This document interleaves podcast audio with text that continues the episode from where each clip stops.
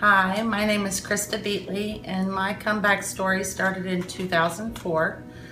I grew up in Williamstown, Kentucky, um, and went to church as a child. Um, knew a little bit about Jesus, and really played games with God. Um, got married at 16 because I was um, very promiscuous and um, became pregnant with my first daughter. And we, um, of course, got married and married an abusive man who beat me all the time. And I do remember crying out to God at different points during that marriage and would always wait for God to do something and wondered why he didn't. And uh, as a result, to kind of deal and cope with everything, I turned to drugs and alcohol. And that's how I lived for about 18 years. Um, I was an alcoholic mostly. And um, in 2004, my daughter had a boyfriend who was 16 years old and he died in a car accident.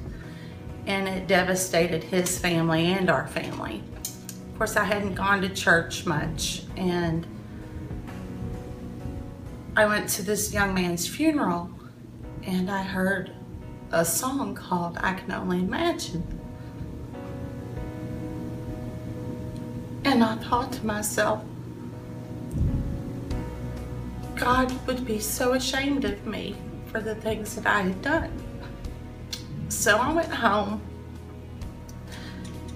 and my children were at school, and I went upstairs and was just in their bedrooms. And I just laid down on the floor and cried, God, please save me.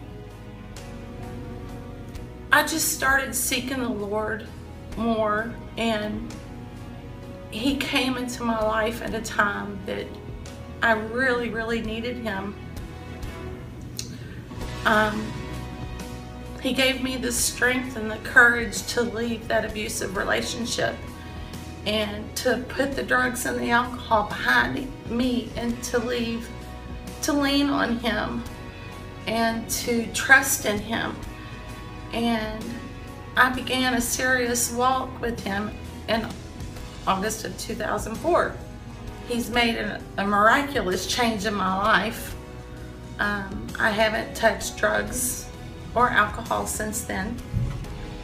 I have a wonderful husband.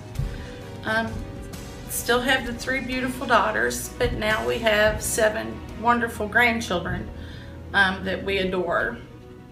I don't know. I mean, I don't know how to describe it. I mean, it's just, again, it's a 180. It's a complete comeback.